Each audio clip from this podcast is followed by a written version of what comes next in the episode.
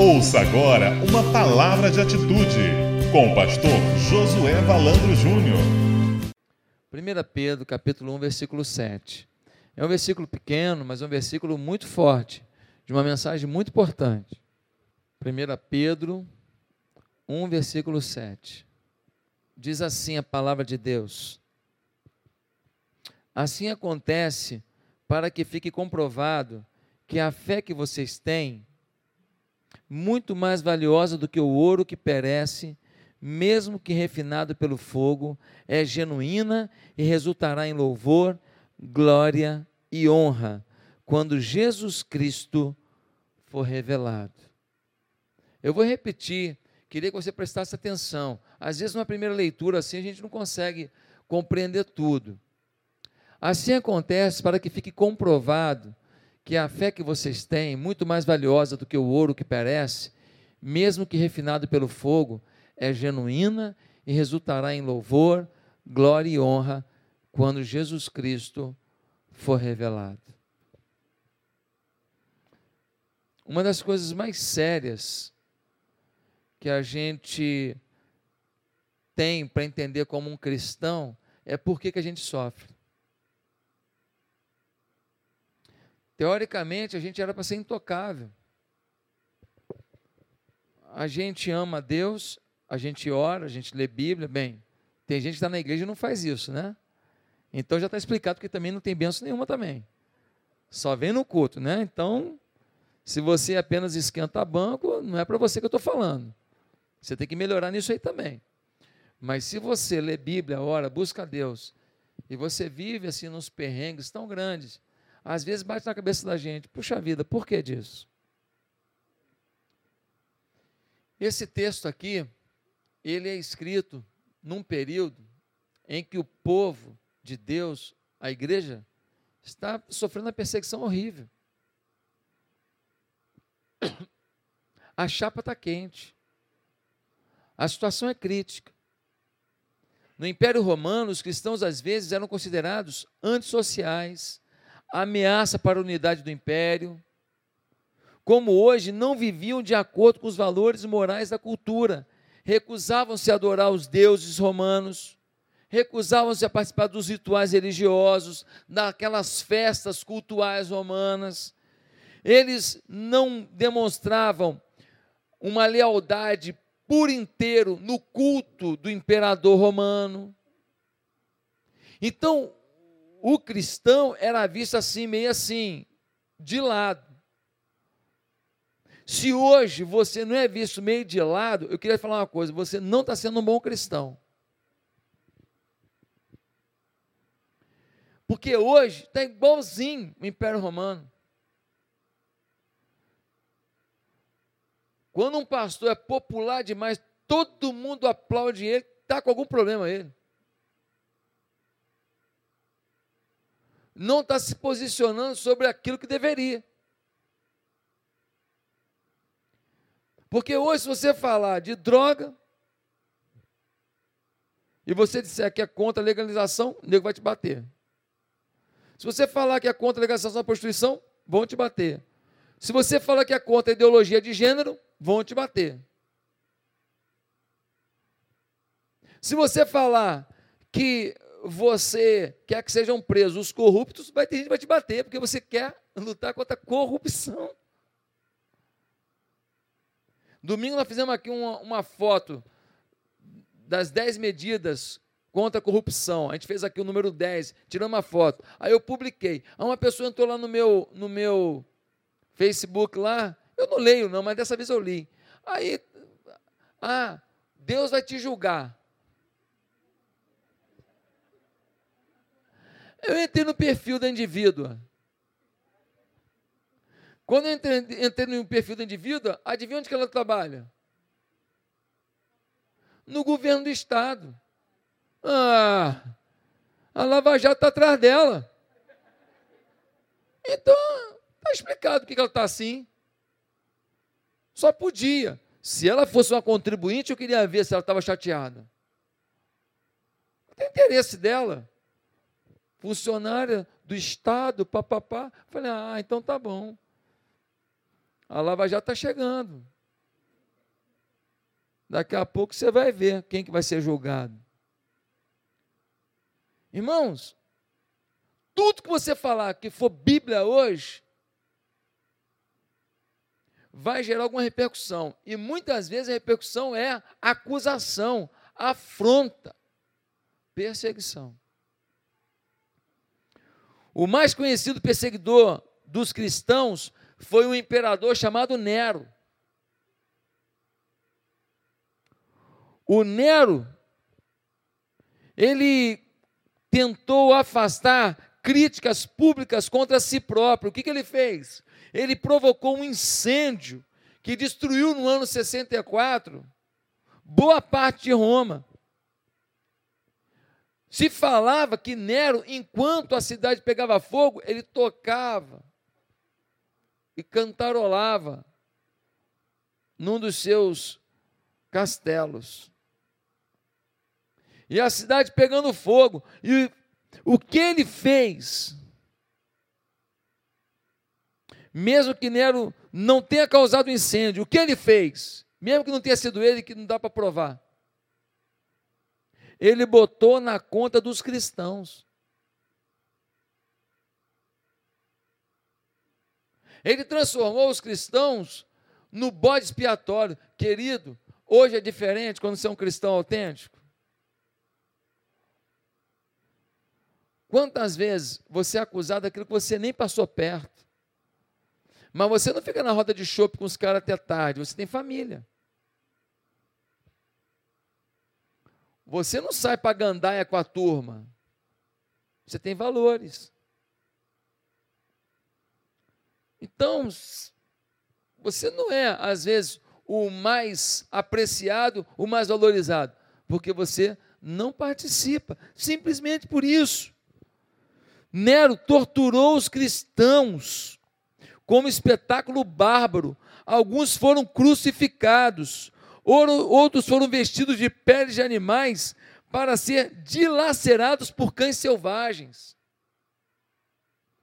Ainda outros foram cobertos de piche, piche, esse negócio que bota no asfalto. Cobriu a pessoa de piche, prendeu ela num poste e acendeu. E aquela pessoa queimou como se fosse um, um, uma vela viva do império. Amados irmãos, quando começou a acusar os cristãos, até a ceia do Senhor, que a gente diz que o pão é o corpo de Cristo e o vinho é o sangue de Cristo, eles começaram a falar que a ceia era um ato canibalista.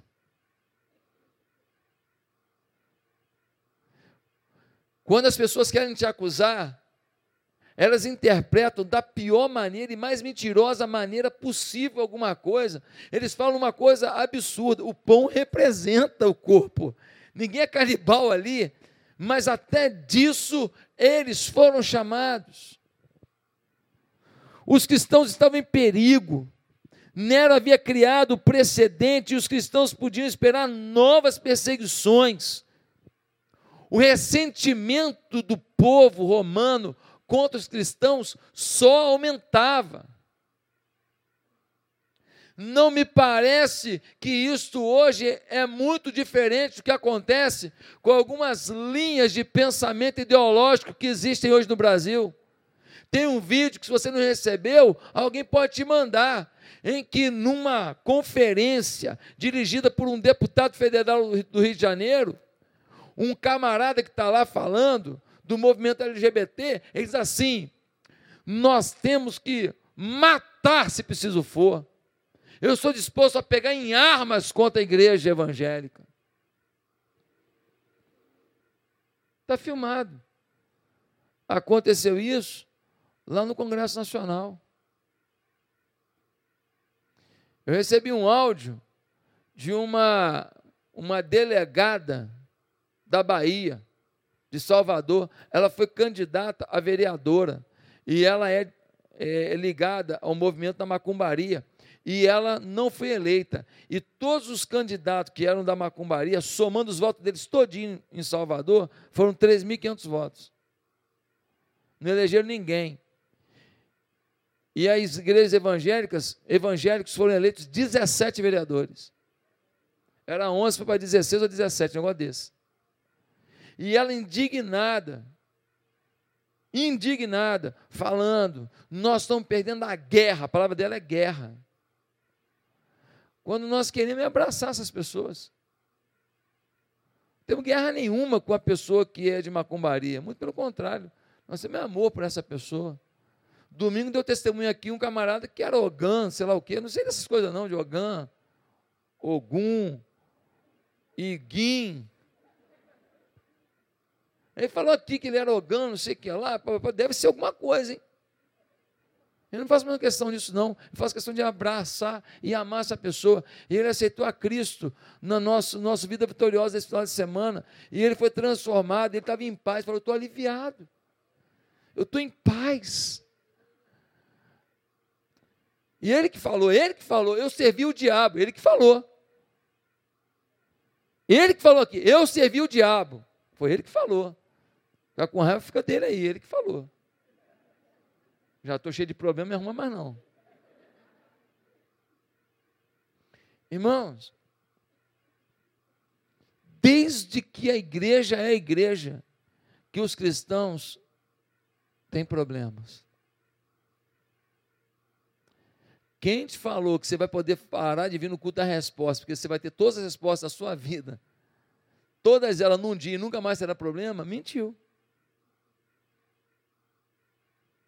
Mas por que então que a gente tem problemas? Por que, que a gente tem essas coisas na nossa vida se nós somos servos de Deus?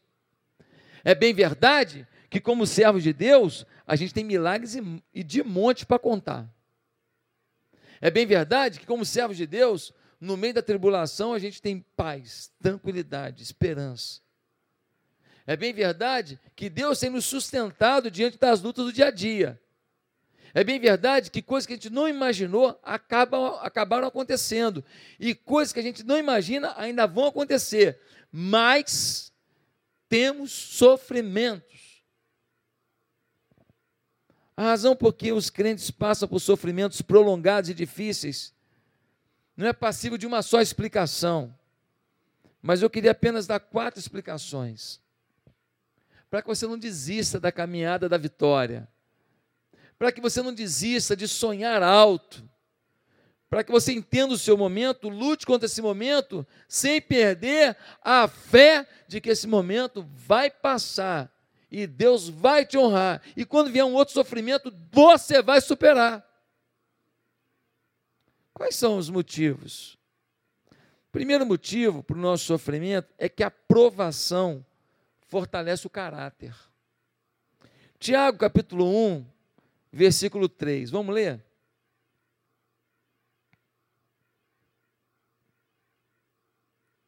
Tiago,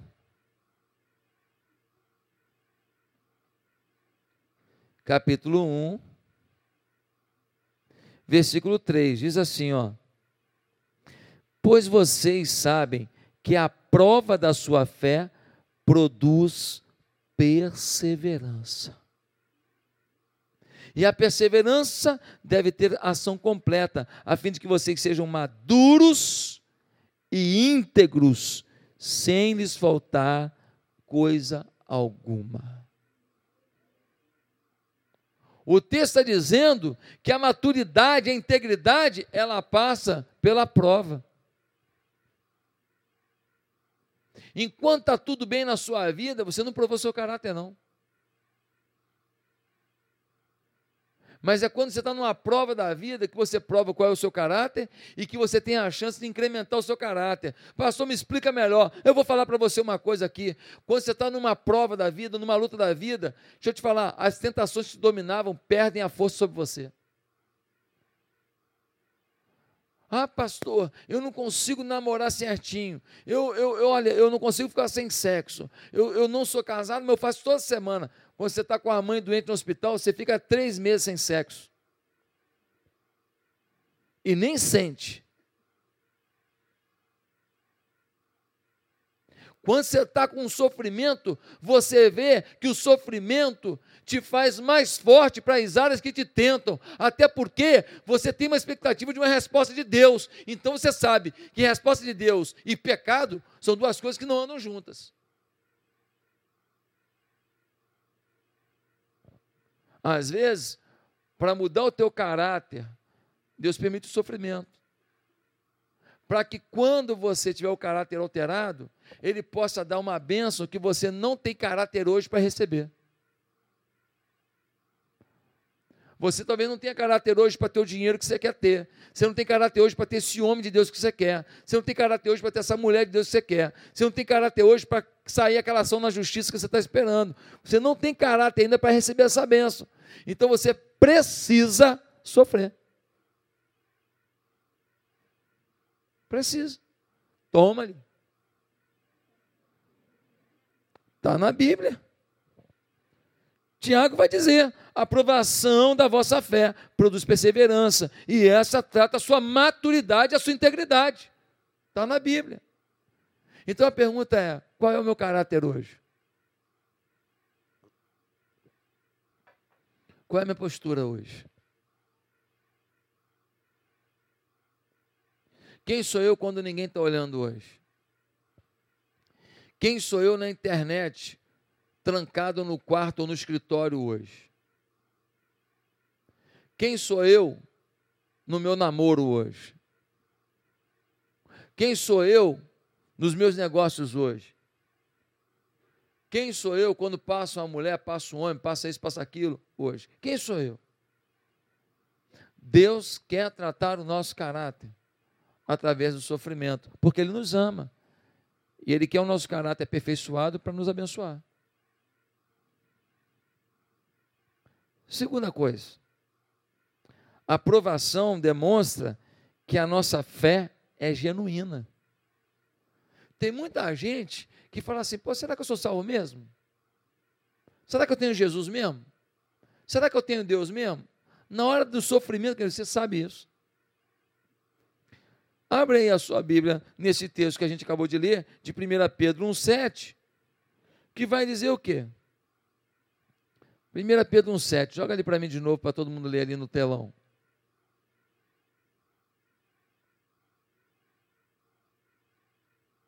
1 Pedro 1,7.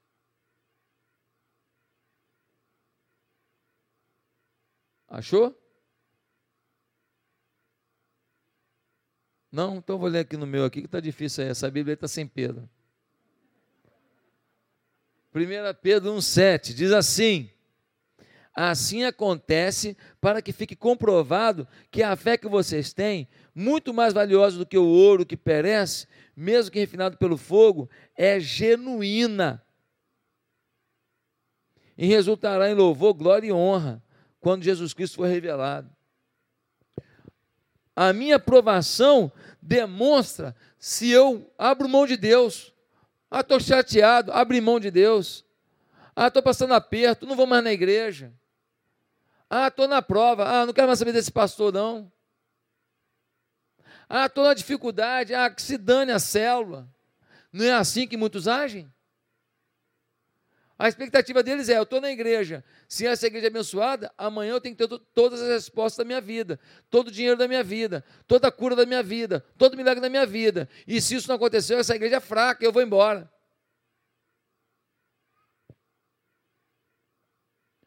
O mover de Deus no lugar, a igreja bombando, o crescimento da igreja espantoso, a igreja vencendo as barreiras, a igreja abrindo novas igrejas, a igreja apaixonada, milagres, curas, revelações, Deus poderoso, um culto, mas ele fica chateado com o seu sofrimento. E ele faz o quê? Bota a culpa em tudo, bota a crítica em tudo, ele se afasta. Nesse momento, ele está vendo que a fé que tem pode ser uma fé limitada, uma fé restrita uma fé que precisa de nutriente, de vitamina. Uma fé que precisa lá de, de B12, de vitamina C, de D3. Eu estou entendendo, você viu? Né? Está precisando de fortalecimento. Está precisando lá de no energético. Um centro, umzinho lá. Está precisando. Queridos, Pedro também dá a entender que essa fé provada honra a Deus. Pastor, a fé provada honra a Deus? Honra a Deus sim, porque quando Jó estava lá naquele sofrimento tremendo, Deus falou com o diabo: Olha aí, meu servo Jó. Olha a atitude dele. Quando você está numa prova danada e você tem temor a Deus, quem olha ao redor fala assim: oh, Meu Deus, mas que fé é essa que esse homem tem? Queria entender esse negócio. Diante da morte de um ente querido, a tranquilidade de um servo de Deus, às vezes, contagia a família inteira e o resto da família se converte de ver a paz que acontece quando há uma fé genuína. Agora, quando você se descabela, quando você perde a paz, quando você não tem uma fé autêntica, e aí na hora do desespero você revela isso, o que acontece? Você enfraquece todo mundo. Todo mundo começa a pensar que não tem tudo, que você não tem tudo que você diz que tem. Meus amados irmãos, a sua fé honra a Deus, e o sofrimento revela se a sua fé é genuína. Quando você está passando por um perrengue, você está firme no Senhor, você pode ter certeza, você está honrando a Deus diante das pessoas, você está honrando a Deus diante do diabo.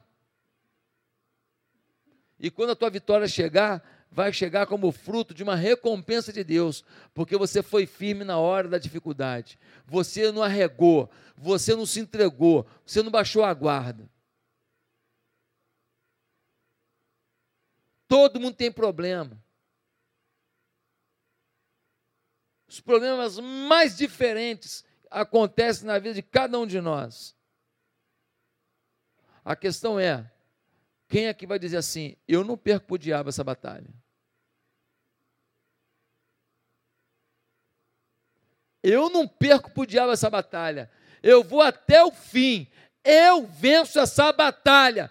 Pode ser a pior batalha, para o diabo eu não perco. É essa postura que Deus quer de, quer de você.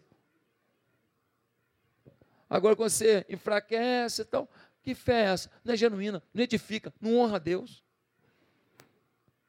Terceiro lugar, a aprovação pode livrar-nos de características não aperfeiçoadas na nossa vida.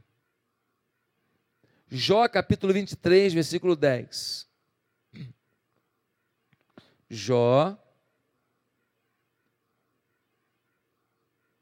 capítulo 23, versículo 10.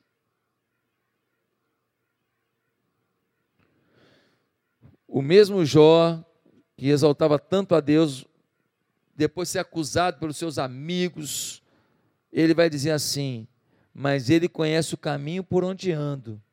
Se me puser à prova, aparecerei como ouro. Como é que o ouro é colocado à prova, você sabe? Ele é colocado no fogo.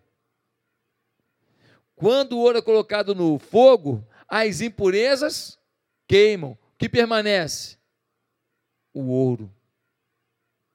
Jó está dizendo: quando eu estou sendo queimado pelos meus sofrimentos, eu vou revelar o ouro eu vou revelar a minha fé, eu vou revelar minha dependência de Deus, vou revelar o meu amor a Deus.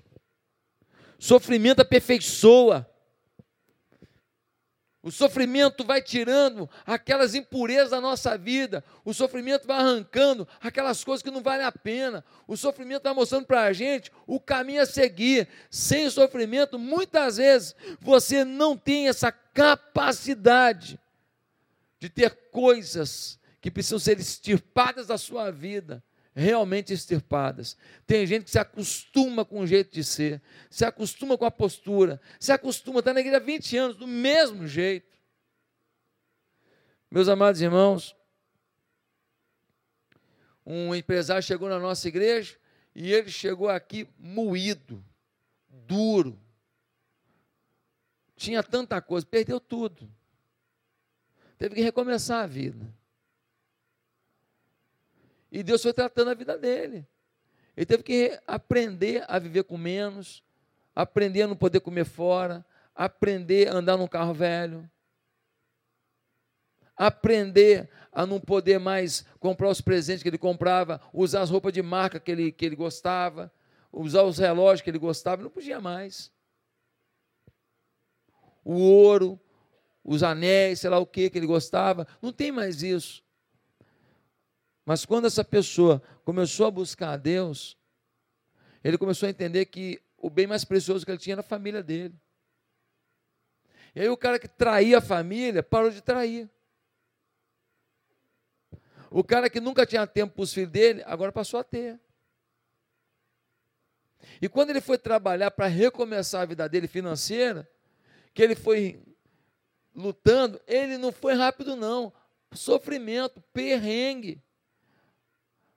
Ah, pastor, mas aí ele buscou a Deus, aí rapidinho ele se levantou. E rapidinho nada, anos, anos de burdoada para aprender a não trair a mulher, anos de burdoada para amar a família, anos de burdoada para poder limpar o coração, anos de burdoada para aprender a ser humilde, anos de burdoada. Deus é que sabe o tamanho das burdoadas, porque eu preciso que você precisa.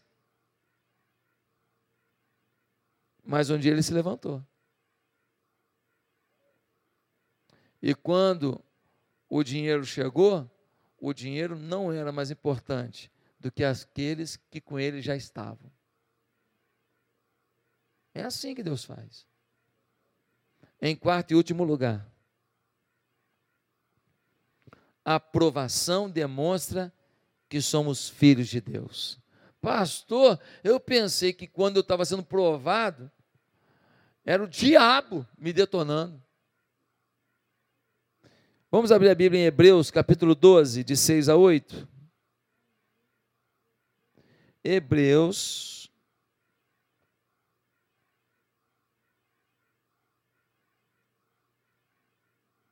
Doze.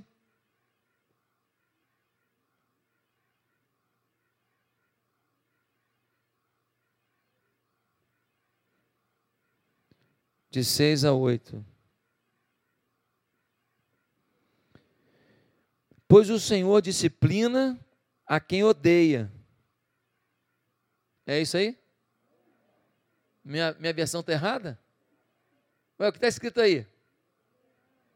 Ah, pois o Senhor disciplina quem ama e castiga todo aquele a quem aceita como como filho. Suportem as dificuldades, recebendo-as como disciplina. Deus os trata como filhos. Ora, qual o filho que não é disciplinado por seu pai? Se vocês não são disciplinados e a disciplina é para todos os filhos, então vocês não são filhos legítimos, mas sim ilegítimos. Quando eu sou disciplinado, às vezes num sofrimento, porque eu fiz uma besteira, e aí uma consequência vem, e aí eu fico revoltado, porque Deus não me livrou daquela consequência de um erro que eu tive, ou de um, uma coisa que eu não orei muito, mas eu fiz. Querido, Deus disciplina quem ama. Deus deixa você aprender com as burradas que você faz, para você nunca mais cair numa burrada maior. Deus te ensina a tratar pessoas, Deus te ensina a honrar pessoas, não expor seus pais, não expor seus líderes. Deus te ensina a, a guardar dinheiro. Não é amar dinheiro, estou falando guardar dinheiro. O que é guardar dinheiro? É você ganha quanto? Ganha mil reais. Ah, mas eu quero morar no Golden Green. Se alguém for maluco de te alugar, no primeiro mês você está encalacrado. Não é verdade? Então você tem que morar onde você pode. E ainda fazer a conta para sobrar pelo menos 50 reais. Para se precisar comprar um remédio, você ter. Você tem que aprender a lidar com o que você tem. Quando eu vim para cá,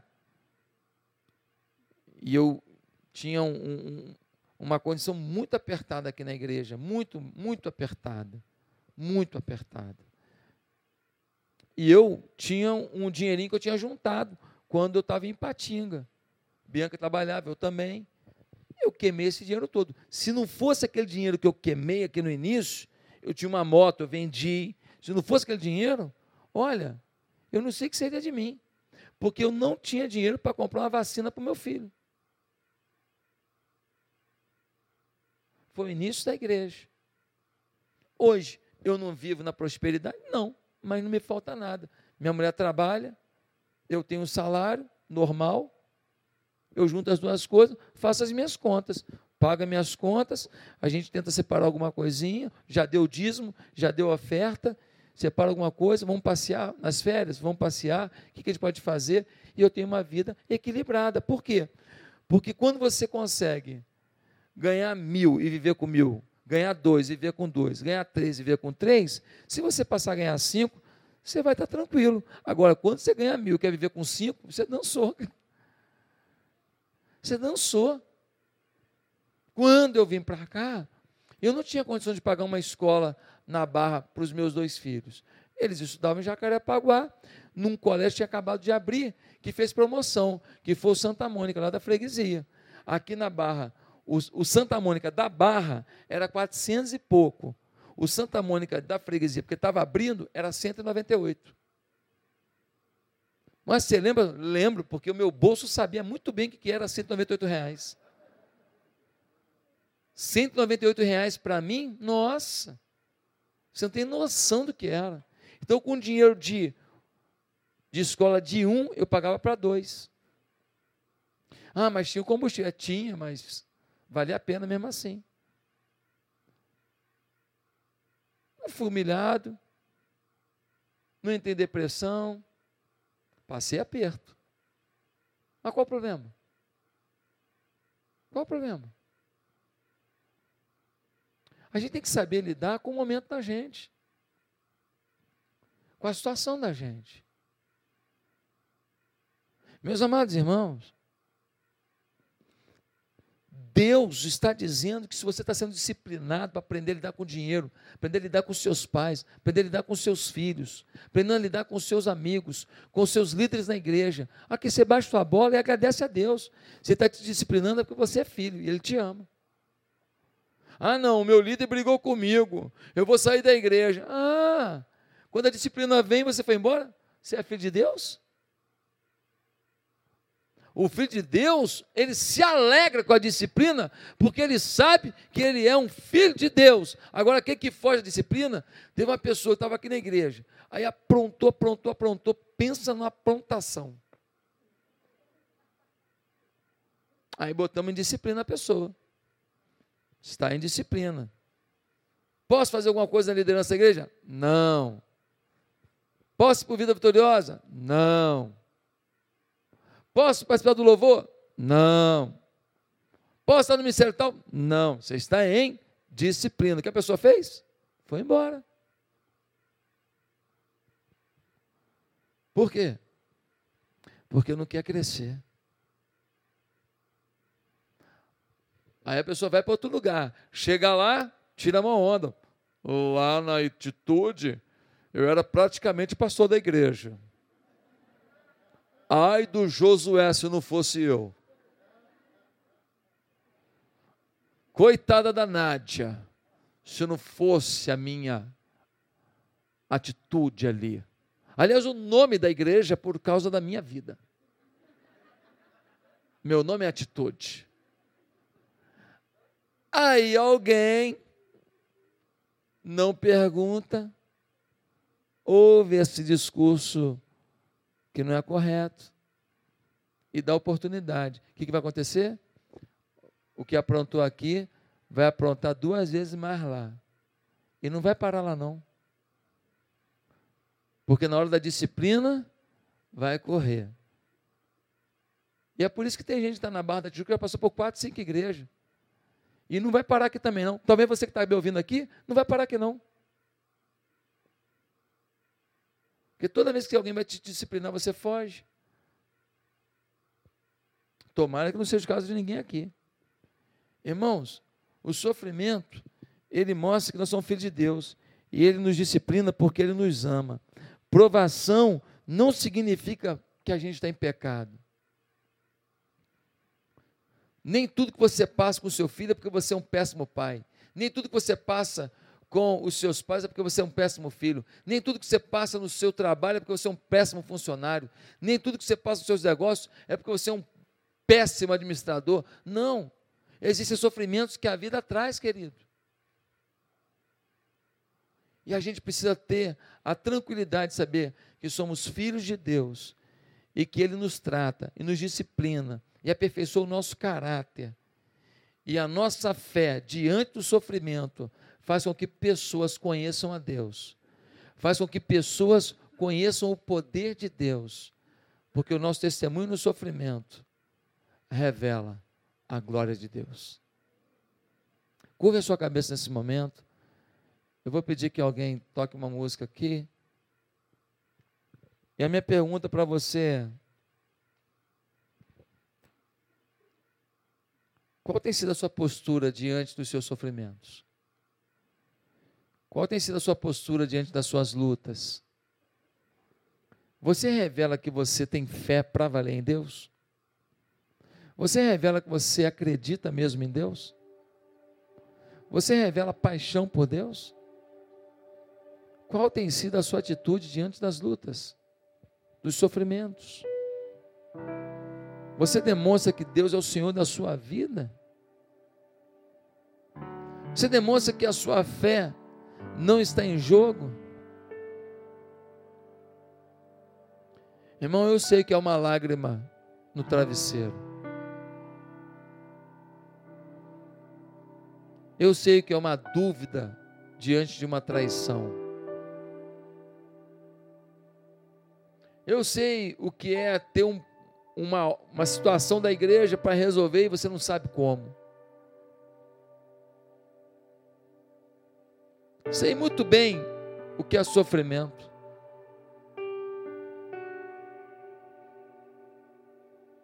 Mas também sei o que é o conforto e o consolo de Deus.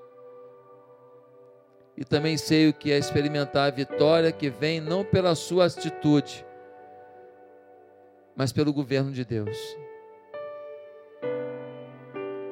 Tem alguém aqui hoje que reconhece que não tem andado com o Senhor porque ainda não entregou o coração a Jesus de todo o coração mesmo. Não entregou a vida a Jesus assim para valer. Tem alguém aqui hoje está dizendo, pastor, eu preciso começar uma nova vida com Jesus. Meu sofrimento está me arrancando a paz, está me tirando a alegria, está me, tá me fazendo brigar com as pessoas que eu amo. O sofrimento está. A dúvida está acabando comigo. Eu não tenho essa vivência com Deus ainda. Eu quero pedir que Jesus entre na minha vida hoje e reine na minha vida. Você quer isso nessa noite? Quer entregar sua vida a Jesus e viver para Ele de verdade? Aonde você estiver, eu quero que você faça uma oração comigo. Ninguém precisa ouvir. Aonde você está, repita comigo essa oração. Diga: Deus, eu coloco todos os sofrimentos e dúvidas e problemas da minha vida nas tuas mãos. Eu confio em Ti. Me ajuda, meu Deus. Me ajuda a te amar e a viver na Tua presença. Me ajuda a crer em Ti em qualquer circunstância. Me ajuda a viver olhando para o Senhor e não para o problema. Me ajuda a dizer: Deus, O meu problema é pequeno diante do Senhor. Me ajuda a dizer: problema, o meu Deus é enorme diante de você. Eu quero Jesus como Senhor da minha vida. A partir de hoje, em nome de Jesus, eu oro. Amém.